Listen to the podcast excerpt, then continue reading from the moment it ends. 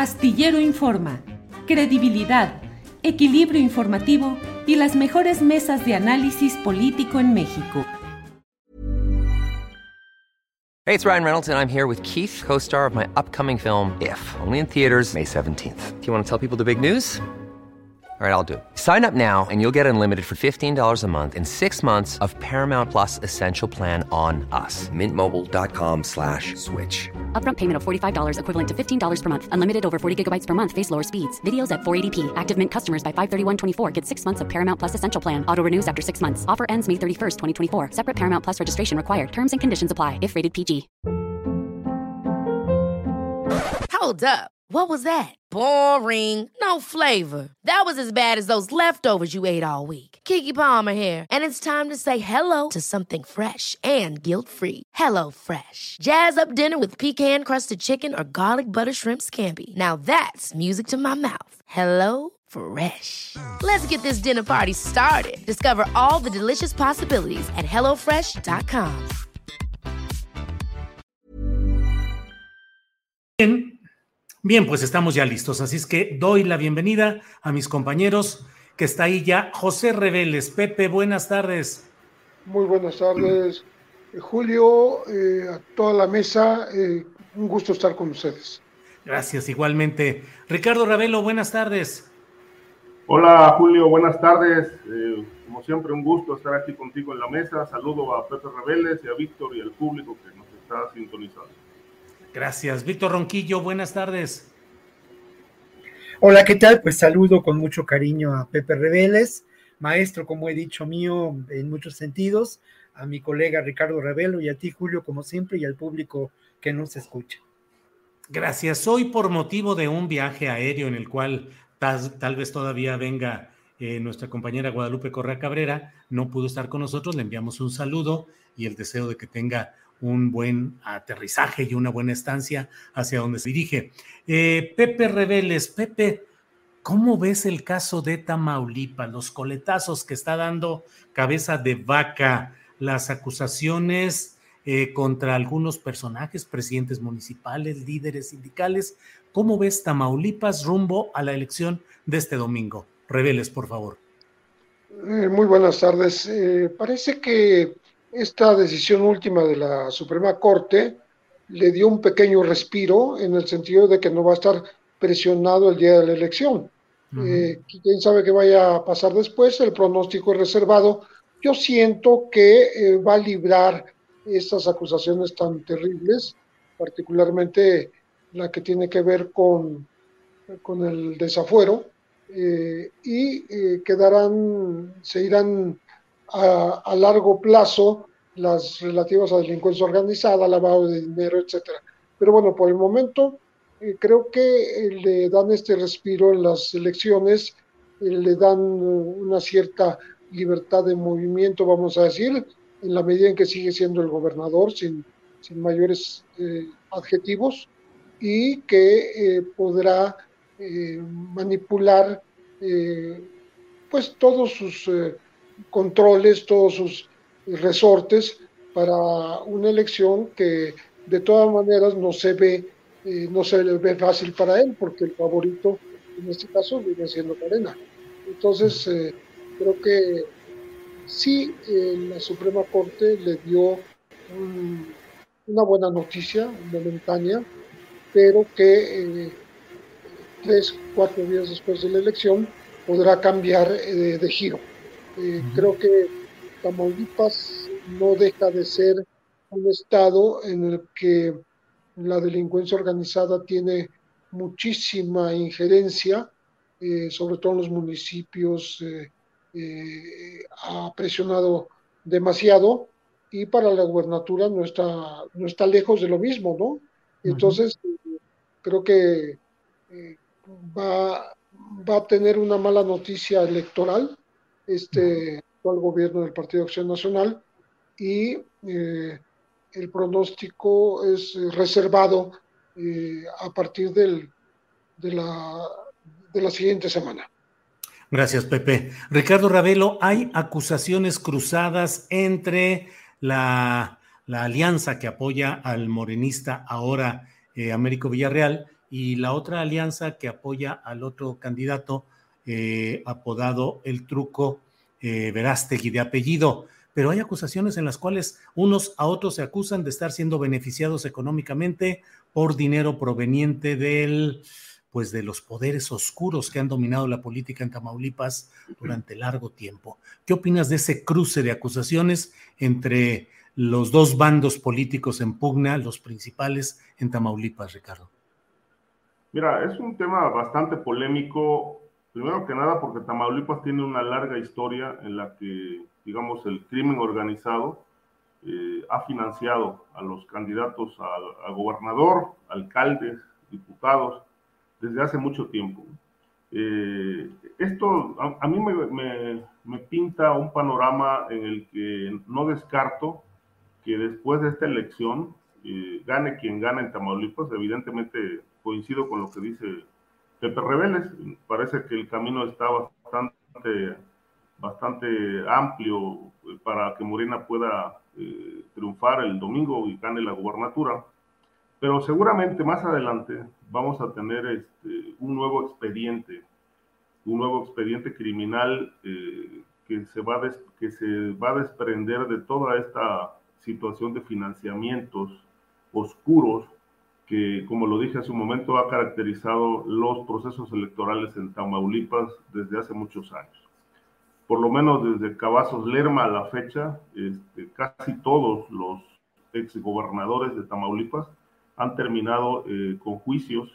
Eh, obviamente hay dos encarcelados y expedientes abiertos en Estados Unidos. Estas acusaciones entre los candidatos panistas, priistas y Morena, eh, más allá de que pueda ser una cuestión propia de la rijosidad electoral que, que, se presenta en estas, en estas contiendas, puede tener un fondo muy importante que seguramente lo vamos a conocer eh, pronto respecto de quiénes realmente financiaron las campañas, qué grupo criminal financió las campañas en, Tamaulipas.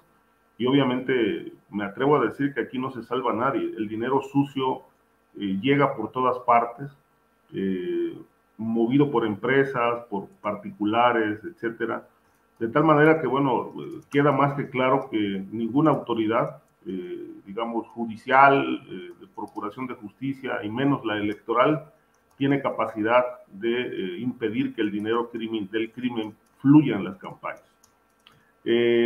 son acusaciones muy serias, pero evidentemente el panorama nunca ha sido distinto en otros tiempos.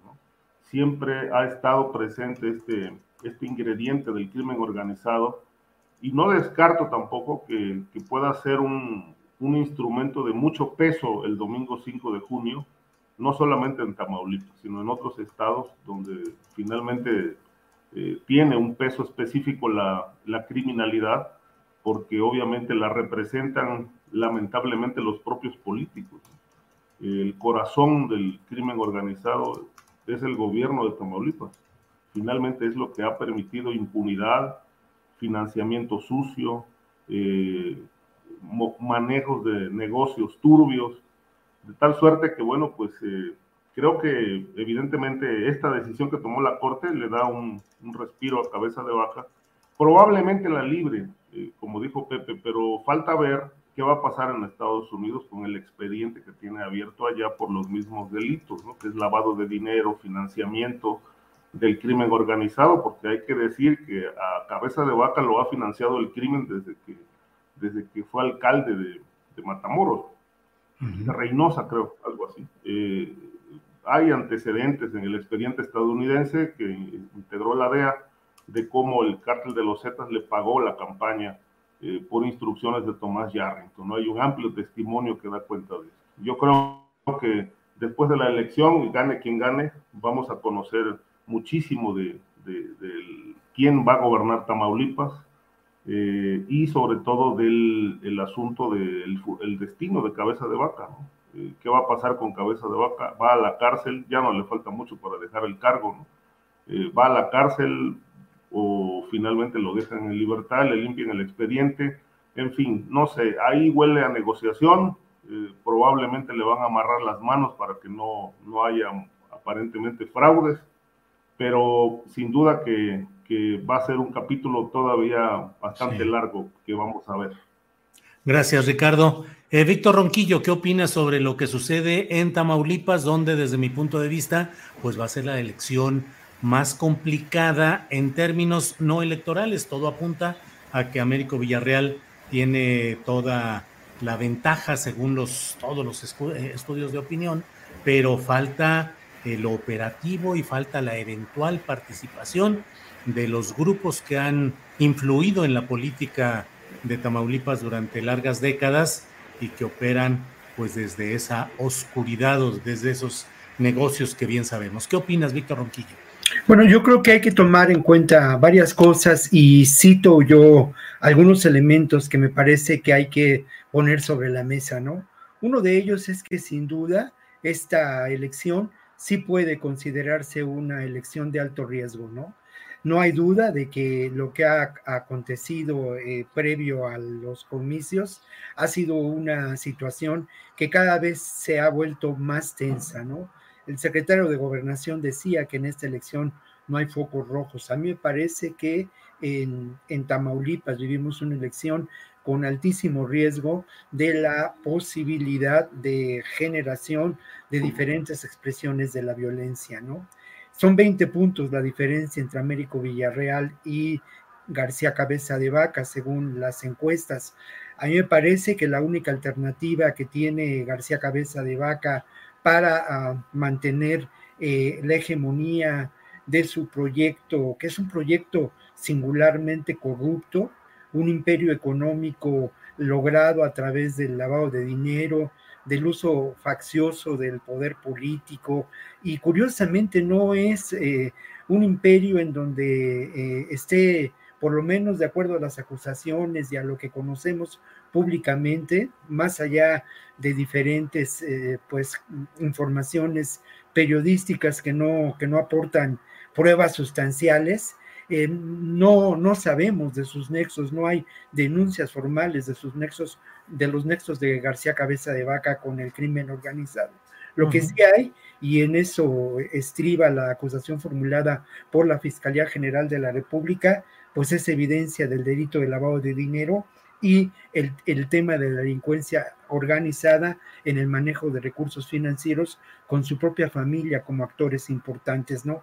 En ese sentido, me parece que la única alternativa que tiene García Cabeza de Vaca es llevar al extremo de, eh, pues ojalá que no sea así, pero puede ocurrir de la violencia estas elecciones, ¿no? Más allá de lo que puede ocurrir después del domingo, en donde sin duda pues, el triunfo de Américo Villarreal será, será claro, a mí me lo parece, a pesar de que haya estos intentos. Más allá de ello, a mí me parece que lo que tenemos que hacer es exigir que no exista, como lo señalaba Ricardo Ravelo, eh, eh, la sospecha ¿no? de una posible negociación. Hay que exigir que se lleve hasta las últimas consecuencias la actuación del Estado mexicano en contra de García Cabeza de Baja, de Vaca, que además hay que mencionarlo, eh, forma parte de lo que podemos considerar, así como decimos o como lo decía Peña Nieto, el nuevo PRI, bueno, García Cabeza de Vaca forma parte del nuevo PAN y forma parte del nuevo PAN que precisamente se alía en la época de Vox para ir construyendo una carrera política, como ocurrió con el, con el, exgobernador de Querétaro, por ejemplo, y algunos otros personajes que han sido señalados precisamente por constituir esta, esta clase de, imperios económicos. El nuevo PAN, que de alguna manera podría decirse, pues que es pariente, ¿no? Del nuevo PRI, y así como la contraparte de, de García Cabeza, eh, de García Cabeza de Vaca en Campeche, pues sin duda es Alito, ¿no? Un personaje que tiene características muy, muy similares y que son de alguna manera, pues, ¿cómo llamarlo, no? Frutos podridos del sistema político mexicano, Julio. Gracias, Víctor Ronquillo. Hay varios temas interesantes. Les voy a proponer que si alguno de ustedes quiere abordar lo que el anterior participante haya dicho, lo haga, pero voy a ir planteando algunos temas eh, brincando de uno a otro para ver si alcanzamos a abordar todo esto. Eh, José Reveles, el dirigente nacional del PAN, Marco Cortés, acaba de eh, señalar y leo lo que en ese sentido ha publicado Reforma, que es, pienso yo, una fuente confiable en relación con el abordaje de asuntos panistas. Dice, tras sostener que hay un pacto entre el Estado y el crimen organizado, el líder nacional del PAN, Marco Cortés, exigió a las Fuerzas Armadas y a la Guardia Nacional que se mantengan al margen de las elecciones que se realizarán el próximo domingo en seis estados del país. Y también puso un tuit el propio Marco Cortés en el cual exhorta a las Fuerzas Armadas dice Reforma, dice Marco Cortés, líder del PAN, pidió al ejército y la Marina cuidar su prestigio y no intervenir en el proceso electoral. José, ¿qué opinas de que el ejército, la Marina cuiden el próximo proceso electoral? Bueno, yo creo que parte de su función es exactamente vigilar las elecciones, pero lo que está diciendo Marco es otra cosa, está hablando de intervención y eso me parece que no está a la vista. O sea, en mi opinión, no, no, no lo observo de esa manera. Eh, sí es un eh, es una elección que poco se ha mencionado el papel de la delincuencia organizada, pero obviamente está ahí. Si hablamos de Durango, también, si hablamos de Aguascalientes, en donde está sumamente caliente eh, ese estado, como San Luis Potosí, que poco se habla de ellos, pero que han sido escenario de, crímenes colectivos bastante agresivos y que han eh, puesto pues en alerta a los propios gobiernos estatales, ¿no? Eh, Hidalgo ha tenido un repunte de violencia en los, en los últimos meses, ¿no? Eh, me parece que Quintana Roo no pierde eh, esa característica de, incursión violenta de diversos cárteles que atacan incluso a personajes extranjeros eh, y ha habido tiroteos a la luz del día en, en hoteles de, cierta relevancia. Entonces, lo que quiero decir con esto es que la, vigilancia de las Fuerzas Armadas, eh, tanto Guardia Nacional como Ejército y Marina, eh, tiene que estar este, presente. O sea, no tiene por qué hacerse a un lado y eh, no, no veo yo, repito, como una intervención, una injerencia pues en, en, en las urnas, como sí me tocó ver hace muchos años en, en Yucatán, eh, cuando en la época dorada del PRI, como el ejército se llevaba las, las urnas en, camiones eh, verdes de, las propias Fuerzas Armadas, simplemente se las llevaba y acarreaba campesinos que, iban eh, casilla por casilla robándose estos elementos electorales. ¿no? Eso no va a pasar. ¿no? creo yo que tiene que estar en la posible contención de actos violentos. Eh, tampoco veo que estén amenazando con actos violentos. Lo que veo sí es la injerencia de dineros mm, de la delincuencia organizada para eh, pues eh, apoyar a, ciertos candidatos porque estamos hablando de lugares con presencia del crimen organizado.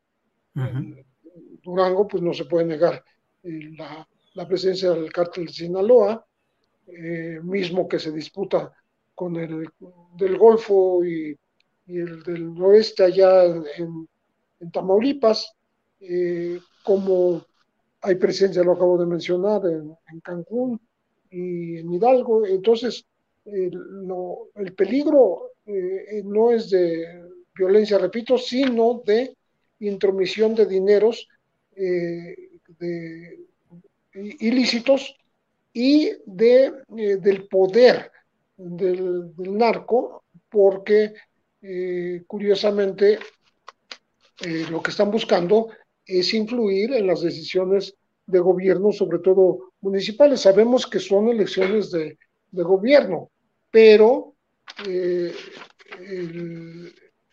gobiernos estatales, pero no se puede eliminar la influencia de, los municipios, ¿no?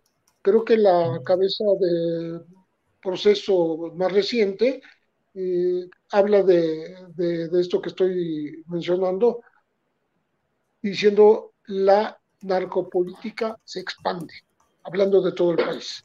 Entonces, este, no es más que un previo anuncio de lo que puede pasar el año que entra, eh, pues con el Estado de México y con Coahuila, ¿no? En donde se, se va a jugar la supervivencia del PRI.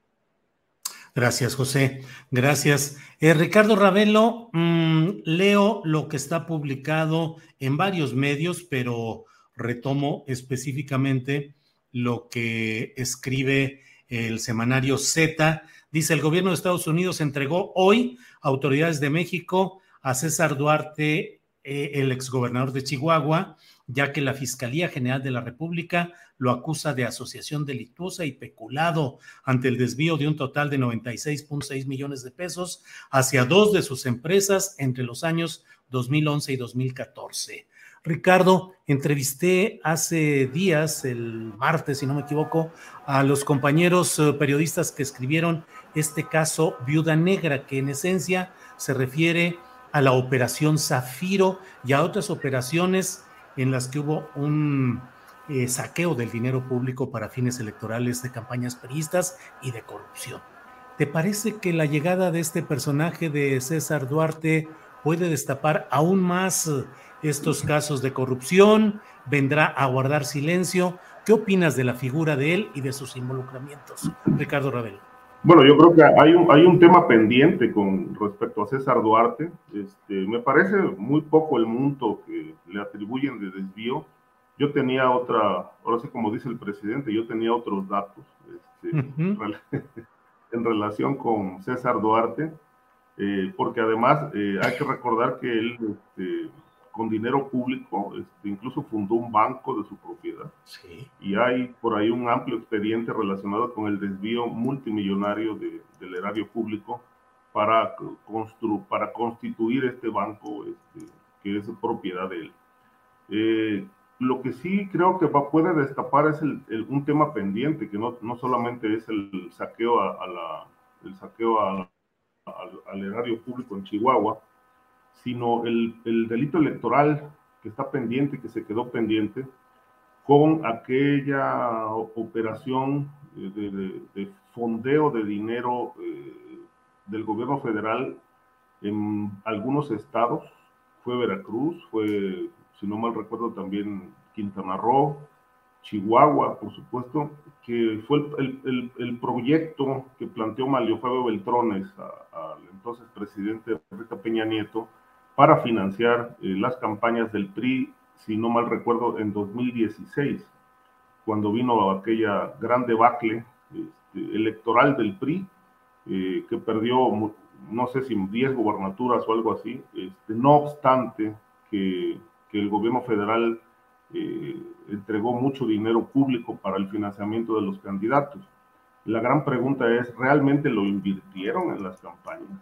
Este, o se lo quedaron los propios actores políticos, ¿no? Y creo que de ahí se derivó la, la investigación contra los exgobernadores que hoy están en la cárcel, entre ellos César Duarte, eh, Alejandro Gutiérrez, que era también un eh, eh, miembro del PRI, segundo de a de Mario Fabio Beltrones, y, el, el, y toda esta danza multimillonaria que, según se dijo entonces, eh, eh, se, utilizó para, para que el PRI apuntalara sus campañas y, ganara las gubernaturas que estaban en, juego. Sin embargo, bueno, a partir de ahí se abrió la investigación eh, y se descubrió también pues, todo el mal manejo que hizo César Duarte de los recursos que les entregaron de, la federación. Incluso César Duarte y, y, el exgobernador de, de Nayarit, este, el señor Sandoval aparecen también en una investigación donde usaron fondos públicos para comprar eh, ganado, es decir, compraron ganado eh, en, el, extranjero, presuntamente para, para reforzar y mejorar los actos ganaderos de, tanto de, Nayarit como de Chihuahua, pero porque luego es, todas estas eh, cientos y cientos de cabezas de ganado de alto registro, pues terminaron en los ranchos propiedad de ellos mismos. Este, yo creo que la, la, extradición de César Duarte pues va a abrir sin duda una, nuevos frentes, nuevas investigaciones eh, contra personajes que incluso este, siguen impunes. El caso, por ejemplo, de Mario Fabio Beltrones eh, es, es, importantísimo y también, bueno, pues creo que, que eh, el tema electoral de cómo se, cómo se maniobró desde entonces el sexenio de Peña Nieto para desviar tanto dinero, que lamentablemente es un tema que sigue impune, sigue sin conocerse bien a bien. Creo que el regreso a México de César Duarte va a abrir este capítulo tan polémico que lleva muchos años este, pues impune. Gracias, Ricardo. Eh, Víctor Ronquillo, como he dicho, hay muchos temas, se puede opinar de lo que va eh, estando antes en los comentarios de nuestros compañeros, pero Víctor, te quiero preguntar específicamente sobre el tema de Durango porque siendo Tamaulipas el estado donde más concentrada está la atención por los riesgos que puede haber de que se intente descarrilar esos comicios estatales, pues también está Durango, donde eh, pues uh, la gente buena y trabajadora del Triángulo Dorado, que ahora el presidente ha propuesto que se cambie de nombre y sea el Triángulo de la gente buena y trabajadora. ¿Cómo ves? Uh, el conflicto, el choque de las corrientes políticas en Durango y la presencia de, estos factores del crimen organizado detrás de candidaturas, si así fuera. Víctor. Mira, lo primero quisiera opinar sobre eh, esta declaración de Marco Cortés, ¿no? No hay duda de que se busca cambiar la narrativa, mantener esta narrativa de que, bueno, las elecciones están eh, digamos, regidas por el narcotráfico y la posible derrota o la visible derrota del Partido Acción Nacional en alianza con el PRI y lo que queda del PRD, pues no será resultado de una propuesta de gobierno ni de, la ah, intención del voto de los ciudadanos que de alguna manera promueven o apoyan un proyecto político resultado de la cuarta transformación, sino de fuerzas oscuras y terribles. Además, hay una enorme contradicción en lo que dice según reforma, pues, porque habla de no la no participación, o sea, es de veras, de veras, de pena ajena la, la, declaración y obviamente pues está curando en salud ante lo que va a ocurrir el próximo domingo sin duda. Mm, mira, respecto a lo que ocurre en Durango, a mí de entrada, pues desde el principio mm, que se, eh, eh, cuando se inicia este proceso electoral, a mí me, me, da que pensar el que lamentablemente los dos candidatos en su momento hayan constituido pues parte integral del PRI, ¿no? En, hace algunos años uno fue presidente y la otra fue secretaria general del PRI. Creo que eh, en Durango la hegemonía de un grupo de poder político que habría que ver hasta dónde mantiene nexos con los, eh, los poderes oscuros del crimen organizado, ¿no? Pues se ha mantenido a lo largo de décadas. Es posible que el triunfo de Morena sea, pues, eh, un hecho, pero sin duda no corresponde desde mi perspectiva personal a esta instauración de un nuevo horizonte político, ¿no? Creo lamentablemente que también hay que tomar en cuenta que sin duda la presencia del crimen organizado en el llamado Triángulo Dorado es un hecho y el cártel de Sinaloa mantiene eh, un control territorial y no un control territorial eh, evidente, ¿no? En las principales ciudades de Durango, sino sobre todo en aquellos municipios apartados donde se sigue cultivando amapola, donde se sigue cultivando eh, marihuana y en donde lamentablemente, seguramente, seguramente existen laboratorios eh, clandestinos para la fabricación de, de drogas sintéticas como el fentanilo, ¿no? Entonces creo que todo esto sí eh, me parece que hay que tomarlo en cuenta y habrá que también hacer una diferencia entre lo que ocurre en los diferentes estados, ¿no? Creo yo que el proyecto político de Morena y de la cuarta transformación tiene matices en las diferentes regiones del país y en los diferentes escenarios políticos, ¿no? Puede ser muy interesante y puede tener visos de, un proyecto político sólido en Oaxaca. No sé hasta dónde en Quintana Roo. Eh, en Hidalgo es, es, es, muy estimulante que eh, eh, después de una hegemonía del PRI a lo largo de pues, la historia de este país o la historia reciente de este país, por primera vez parezca que parece que va a ganar un candidato de oposición en ese estado y que ese candidato pues representa de alguna manera a este proyecto político. Pero insisto mucho en mis dudas respecto a, a, a Durango y Quintana Roo, Julio. Bien.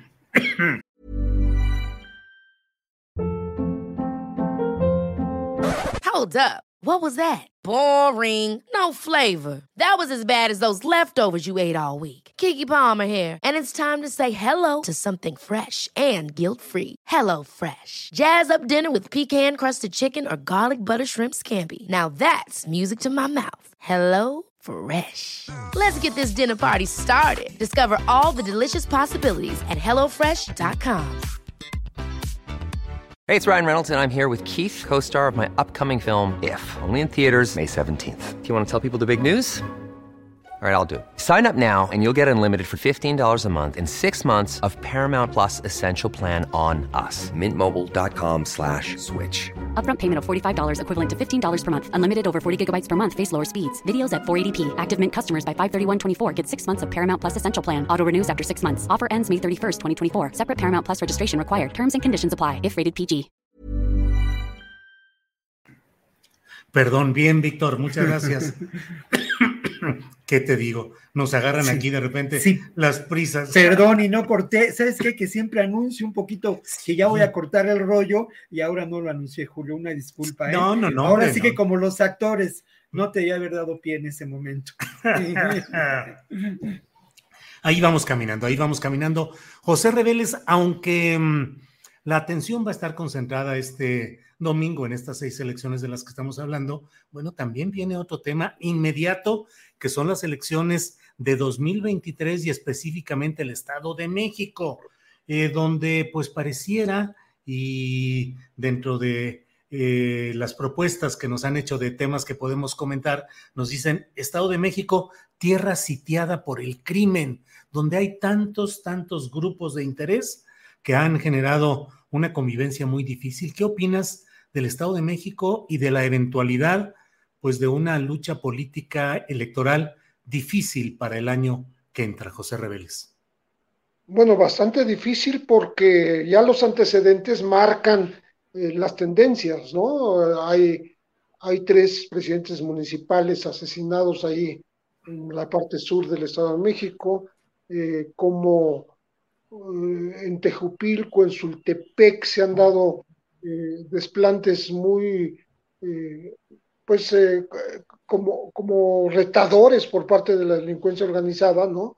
Cómo hay desplazados, cómo está la, la disputa entre los grupos que quieren la hegemonía en, en esta zona este, muy importante, que, pues que, que tiene ha tenido presencia tanto de los Zetas como, como de la familia michoacana y que ahora eh, se anuncia eh, que va a haber una embestida fuerte por parte del cártel Jalisco Nueva Generación.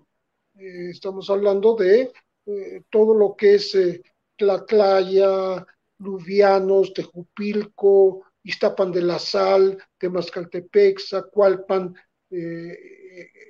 Tonatico, toda esta zona que eh, además del Valle de México, ¿no? Porque el Valle, perdón, el Valle de Toluca, quise decir, el Valle de Toluca, porque es donde se están em, viendo estos desplantes de la criminalidad organizada, que tiene ya bastante historia en el Estado de México y que obviamente se va a reactivar eh, en, su, en, sus intentos de colocar eh, a los elementos y a los jefes de la seguridad en cada uno de los municipios en donde tienen influencia, por un lado, en donde van a tratar de, de comprar a, los candidatos y a los que no se plieguen, pues a liquidarlos o a tosigarlos o a, o a presionarlos para que renuncien a esas candidaturas, como ya se dio en las elecciones anteriores, este, en 2018, y se va a ver también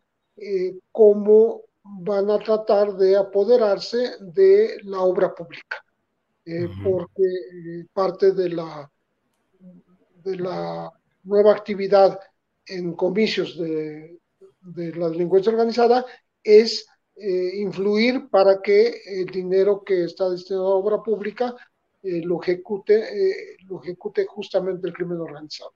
Entonces, Estado de México realmente es, eh, es, una, es una entidad de pronóstico reservado. Y si a esto le agregamos lo que significa el hecho de que el, grupo Atlacomulco y todos sus adláteres eh, no han dejado el poder jamás en, las últimas décadas y, y, ahora pues se intentará que que por lo menos estaba escuchando un, momento tu entrevista eh, con Ingenio Martínez este, del Estado de México justamente, en donde eh, va a haber una disputa por primera vez, eh, digamos, no por primera vez, pero con, con elementos nuevos, vamos a decir, que sí hagan tambalear esa hegemonía de muchas décadas por parte del PRI eh, creo que va, va, a ser, va a ser un, un, estado en donde se suelten los demonios el, el, año que entra. Desde ahora hay que estar muy atentos. Creo que eh, no, es, eh, no es despreciable. Eh, no sé por qué si Estados Unidos le pone tanto interés a lo que pasa, por ejemplo, en Tamaulipas, ya está eh, metiéndose en el tema cabeza de vaca, eh, eh, si Estados Unidos está atento a lo que pasa ahí en sus cercanías por el lado de, de, Chihuahua, de Durango, del Triángulo Dorado, etcétera, ¿por qué mm, siendo una potencia hegemónica que pretende influir en su vecino del sur, ¿por qué no se ve tan clara esa, esa injerencia en, en el Estado de México. No, no que le esté yo pidiendo y reclamando, no digo que me extraña que no haya esa, esa misma actividad este, injerencista, por supuesto, en, el Estado de México, porque eh, todo lo que pasa en la República Mexicana le afecta a los Estados Unidos y no nada más la frontera que le es este, muy cercana, ¿no? Entonces, creo que vamos a ver, ya estamos adelantándonos, pero creo que vamos a ver en el 2023 una disputa bastante, bastante eh, complicada, porque no es nada más electoral, es el poderío de la delincuencia organizada en las cercanías, en los alrededores de la capital del país. Gracias, José. Eh, Ricardo Ravelo, mm, solemos poner la lupa sobre estados en los cuales las expresiones del crimen organizado son muy evidentes y diría yo hasta muy eh, caricaturizadas, o sea, son los típicos hombres eh, de los cárteles y todo esto. En el Estado de México, me parece a mí, pero eh, espero tu opinión, que además de esos poderes, hay los poderes de otros grupos de otras formas de delincuencia organizada, transporteriles, industriales, eh, del asalto constante a los pasajeros en los medios de transporte público, en fin, mucha descomposición. ¿Qué, ¿Cómo ves el 2023 en la elección del Estado de México? ¿Qué poderes crees que van a competir y si acaso podrá romperse la histórica hegemonía priista y de grupos priistas muy consolidados en este Estado de México, Ricardo? Mira, me pareció muy interesante, bastante amplio el planteamiento de, Pepe Rebeles.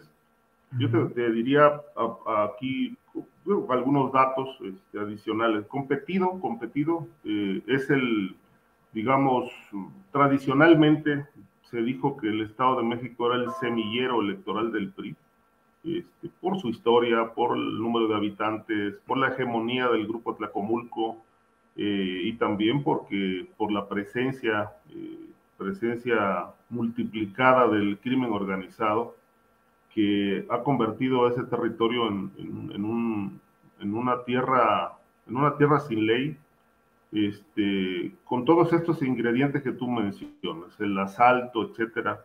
Eh, ahorita que, me, que Pepe daba un panorama eh, en algunos municipios, por ejemplo, lo que es Villa Victoria, Ixtapa de la Sal, Lubianos, eh, el municipio de Tlatlaya, Tejupilco, Valle de Bravo.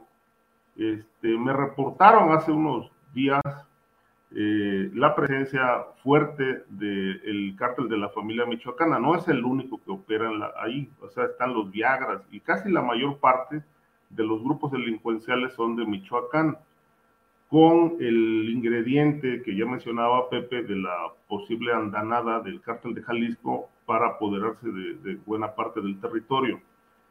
Pero eh, lo que reportan eh, recientemente es cómo se ha ido agudizando la situación de inseguridad en estos municipios, donde, por ejemplo, eh, la, libertad que tienen los cárteles es, es de tal magnitud que incluso eh, en estos municipios eh, imponen el precio de los productos que la gente consume en carnicerías, mercados, este, tiendas de abarrotes ellos van y, digamos, hablan con los dueños y les dicen que los precios deben de subirse, deben de aumentarse, porque de esa manera ellos garantizan también el, que les pagan el, llamado derecho de piso. Están, eh, se reportaban, por ejemplo, en Lubianos el cierre de, de seis tortillerías del pueblo porque se quedaron sin gas, precisamente porque las dos empresas gaseras este, ya les aumentaron la cuota y han, se han robado pipas de gas este, y hay una escasez de gas y obviamente también les imponen que el gas este, se venda más caro para que la empresa pueda pagarles también el piso a estas organizaciones. Entonces, aquí hay una colusión, una colusión impresionante entre el crimen organizado, autoridades municipales y obviamente las policías. Las policías juegan un papel clave en todo este eh, manejo de la delincuencia y obviamente con una total impunidad. Ahora, eh, respecto de lo que viene en la elección, no va a ser fácil porque aquí el PRI eh, eh, es más o menos una situación muy parecida a lo que tú decías, Julio, respecto de la presencia del crimen en el Estado de México, es muy parecido a Tamaulipas, Durango. Es decir, es, un fenómeno que se, se ha repetido a lo largo y ancho del país en algunos estados con mayor virulencia, mayor violencia, en otros no tanto. Pero hoy el Estado de México está obviamente, tiene los focos rojos precisamente por esta, este desplazamiento impune de la delincuencia y un gobierno, el gobierno del Estado, que encabeza Alfredo del Mazo, que ya por, por, por omisión, por incapacidad o por corrupción, ha dejado que, el crimen organizado florezca en el Estado de México con todas estas agravantes, ¿no? Donde ya la gente está siendo afectada directamente con los secuestros, el cobro de piso, los levantones, las extorsiones, etcétera. Entonces, este, este, territorio está plagado de criminalidad y obviamente creo que es un reflejo también, esta situación social descompuesta, es un reflejo del nivel de corrupción que priva en la cabeza de la estructura del poder político en esa entidad. Gracias, Ricardo. Eh, Víctor Ronquillo, el mismo tema, Estado de México, un espacio, pues, eh, como se ha dicho aquí, tierra sitiada por el crimen, Víctor Ronquillo apartarme un poco de el, ay, perdón, ¿no? sí, ya, ya, ya, ya, estás. Ya si yo quisiera un poco, apartarme un poco de lo que han dicho mis respetados colegas, a los dos saben muy bien que lo respeto, pero creo que tenemos que mirar las cosas desde distintas perspectivas. Estoy de acuerdo en esta aproximación que han hecho ellos de manera general. Creo que hay detalles que valdría la pena discutir. Y la verdad de las cosas es que el Estado de México me parece que lo que presenta es un problema evidente de degradación social. eh, sin duda para entender esta realidad habría que atender más las realidades urbanas del Estado de México que la realidad rural del Estado de México, ¿no? Acercarnos más a lo que ocurre en Ecatepec, por ejemplo, ¿no? O en Ixtapaluca o en Chalco, para entender este terrible proceso de degradación social y entender cómo la pobreza, el abandono, la miseria y las condiciones precarias de vida han llevado a muchos sectores a, pues lamentablemente, condiciones eh, que los vinculan a procesos enormemente violentos, ¿no? Es cierto, eh, puede hablar uno del narcomenudeo en el Estado de México, puede hablar también de eh, los graves delitos vinculados a la delincuencia organizada, sin duda, uno de los mayores índices de delitos perpetrados en el Estado de México es el del robo de automóviles, pero sorprende mucho mm, eh, mirar que más allá de estos delitos, el problema de la degradación social coloca en un alto eh, índice a la violencia familiar, a la violencia intrafamiliar. Y esto creo que nos, nos puede hacer pensar en este tema del terrible efecto de la degradación social y entender lo que pasa en estas ciudades dormitorio, eh, en estas ciudades que también son realidades eh, muy singulares porque tienen que ver con una migración de décadas por parte de sectores muy eh, vulnerables eh, en cuanto a su condición en estos momentos económica, sectores que proceden de ese, de ese México rural, sectores que de alguna manera podríamos considerar pertenecen también a pueblos originarios altamente discriminados y marginados. Con todo esto, lo que quiero decir es que hay que mirar de una manera diferente los efectos de la delincuencia, de la criminalidad, porque es así como podemos, eh, me parece, atenderlos y no solamente vincularlos a estos hechos de, pues, el, la extorsión, el, la presencia del narco, la historia de los cárteles, que si está el Jalisco Nueva Generación. Creo que, creo que exige ya desde la perspectiva de la realidad una nueva visión de estos problemas, ¿no? Miren, el mayor delito que se cometió el año pasado fue el delito de lesiones en el Estado de México, ¿no? Eh, y curiosamente, este dato también es importante, pero hay que desmenuzarlo. Uno de, de cada cuatro, cuatro delitos que se cometieron el año pasado en el país se cometieron en el Estado de México. Pero curiosamente, estos delitos no tienen que ver con lo que podíamos considerar el crimen organizado, porque la mayoría de esos delitos tienen que ver con estos delitos del fuero común, con el delito de lesiones, con el delito de eh, la violencia intrafamiliar, con el delito de robo a negocio, con el delito de robo automóvil, ¿no? Eh, otro, otro dato que es enormemente preocupante, pues es los 130 casos de eh, feminicidio que ocurrieron el año pasado. Y eh, también, y no es menor, y tiene que ver con esta perspectiva que me atrevo a poner sobre la mesa, no es menor el hecho de que el número de eh, eventos de violación de crímenes por violación hayan ido en aumento y que la mayor parte de estos perpetradores, según datos del propio Sistema Estatal de Seguridad Pública del Estado de México, hayan sido perpetrados por, por menores de edad y por jóvenes, ¿no? Esto, esto creo que, que, nos tiene que llevar a eso, ¿no? A ampliar la perspectiva y entender que lo que ocurre en el Estado de México no es solamente resultado de la presencia del narcotráfico, sino el resultado de muchos otros factores, ¿no? Y, eh, eh, y que tienen que ver sin duda con una terrible degradación social y una creciente impunidad en los delitos. Bien, Víctor, muchas gracias. Son de las dos de la tarde con 52 minutos. Estamos ya a los postres de esta, de esta transmisión. Así es que los invito a que hagan el comentario postrero que crean conveniente del tema que ustedes deseen. Pepe Reveles, postrecito, por favor.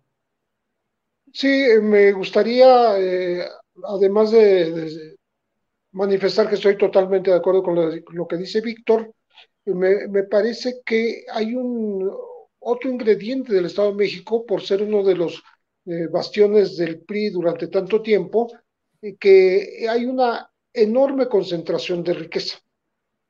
Eh, de ahí han salido muchos millonarios, millonarios que han estado pegados a, los gobiernos, porque hay que recordar cómo mm, los grupos del poder económico incluso se dieron el lujo de regalarle un rancho, por ejemplo, a José López Portillo, eh, ahí en, en, en, Tenancingo, en donde él dijo, confesó, después de renunciar a, a, ese regalo, a esa donación, confesó que le hubiera gustado pasar ahí los últimos días de su existencia, ¿no? Eh, de ese tamaño es la, es la, la relación entre el poder político y el poder económico recordemos nada más eh, la trayectoria de la familia Hank, desde el profesor eh, Carlos Hank González, que decía que un político pobre, pobre era un pobre político, y eh, cuya descendencia también ha manifestado este, expresiones de este tipo, mm, siempre en apego al Partido Revolucionario Institucional y siempre en el crecimiento de, sus, eh, de su poderío económico. Entonces creo que eh, la concentración de la riqueza eh, es lo que choca muchísimo con esta concentración de millones de personas en situación de carencia económica, como es el caso de dos municipios nada más, para citar Ecatepec y Ciudad de Zagualcoyot. Entonces, creo que ese es el otro elemento, ¿no? Eh, que ha contribuido a que durante tantas décadas haya habido esta hegemonía priista que esperemos que el año que entra se termine definitivamente. Gracias, eh, eh, José Reveles. A quienes nos siguen en este programa, les recuerdo que terminando esta mesa vamos a entrar con el diputado federal de Morena por Chiapas, Joaquín Cebadúa Alba, quien nos va a hablar acerca de lo que él conoció eh, relacionado con Max Kaiser, este personaje que fue funcionario eh, contralor interno, eh, tuvo cargos públicos y bueno, nos va a hablar acerca de los desvíos de millones de pesos en este tema. Ya hablaremos con Joaquín Cebadúa terminando esta mesa. Ricardo Ravelo, a los postres, tú nos dirás lo que quieras agregar. Por favor, Ricardo. Sí, Julio. Eh, hace un momento este, Pepe citó eh, la cabeza de la revista Proceso de esta semana que dice algo así como la narcopolítica en expansión. Eh, en efecto, y no solamente en expansión, sino totalmente impune. Es decir, cada vez nos, nos encontramos con más casos de personajes que tan pronto llegan al poder, pues terminan enredados en negocios, vínculos con la delincuencia organizada, es un grave problema este, que arrastra eh, los, hombres del poder político desde hace muchos años, ha crecido y, realmente se mantiene esto en expansión, en crecimiento a lo largo y ancho del país, pero con el ingrediente de que priva la impunidad por doquier. Eh, considero que por ejemplo, en el caso de la inseguridad pública, gran parte del fenómeno que se ha agravado, muchísimo nivel de violencia, tiene que ver con la impunidad. Y la impunidad que mantiene a estos hombres libres en el poder, este, pero además la impunidad que ellos también generan en sus distintos territorios. Y aquí hemos dicho muchísimas veces que, que ahí en, en, los territorios donde, donde priva la impunidad, pues se convierten en, verdaderos este, asideros del crimen con todos estos elementos agravantes de muertes, violencia, secuestros, este, que se siguen multiplicando en toda la República Mexicana. Entonces, creo que es un fenómeno que lamentablemente no se está atendiendo por parte de la actual administración y nunca se ha atendido del todo a fondo, eh, siendo una de las causales de la, de la violencia, ¿no? Uno de los elementos que detona violencia, porque, porque generan impunidad.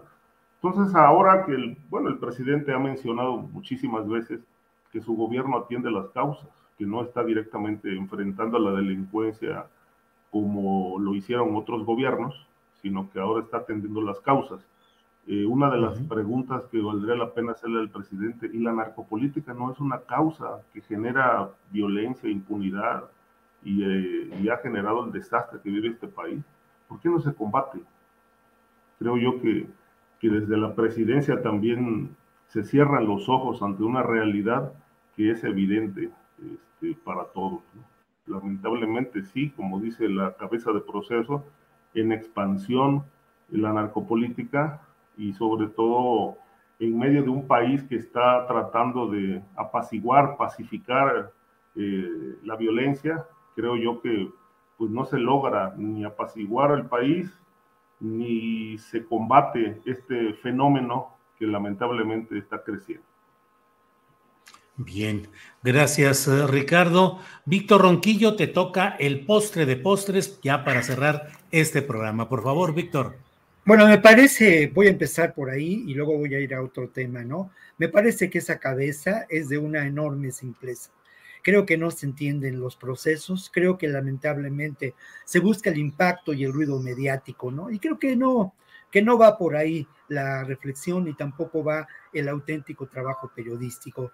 Pero yo voy a cambiar de canal, sinceramente, ¿no? Y voy a cambiar de canal y voy a dar una buena noticia, porque, mira, hay que insistir en el factor esperanza, en el factor de construcción, de alternativas y salidas. La semana pasada no estuve aquí con ustedes porque estuve realizando un viaje por demás interesante en la zona de los Altos de Chiapas.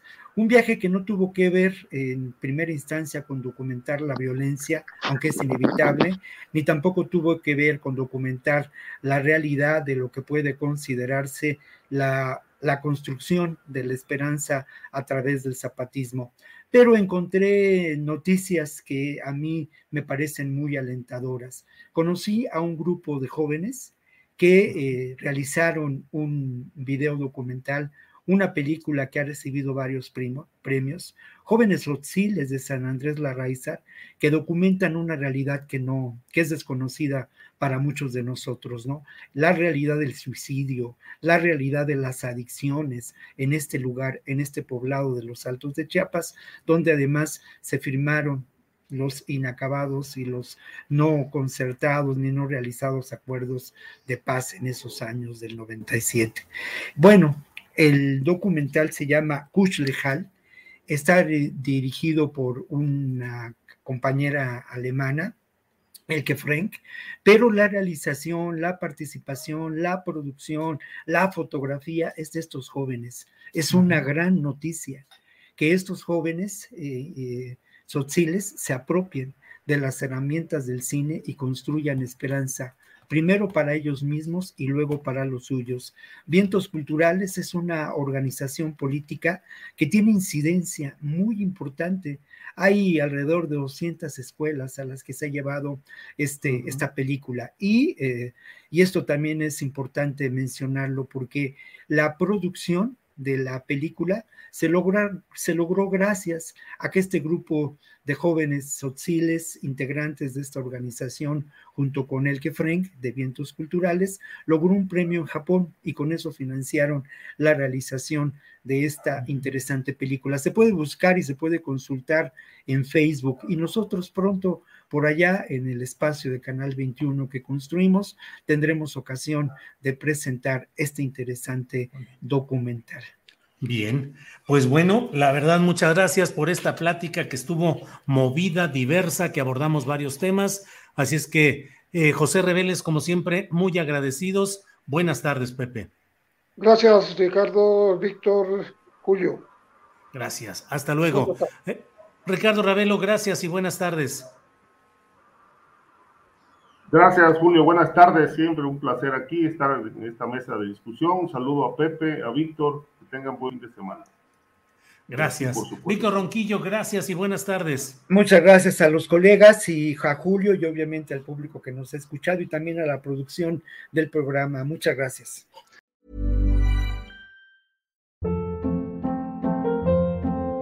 Hold up. What was that? Boring. No flavor. That was as bad as those leftovers you ate all week. Kiki Palmer here, and it's time to say hello to something fresh and guilt-free. Hello Fresh. Jazz up dinner with pecan-crusted chicken or garlic butter shrimp scampi. Now that's music to my mouth. Hello Fresh. Let's get this dinner party started. Discover all the delicious possibilities at hellofresh.com.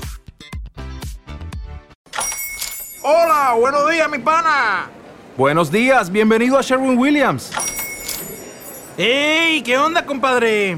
¿Qué onda? Ya tengo lista la pintura que ordenaste en el ProPlus app. Con más de 6.000 representantes en nuestras tiendas listos para atenderte en tu idioma y beneficios para contratistas que encontrarás en aliadopro.com. En Sherwin Williams somos el aliado del PRO.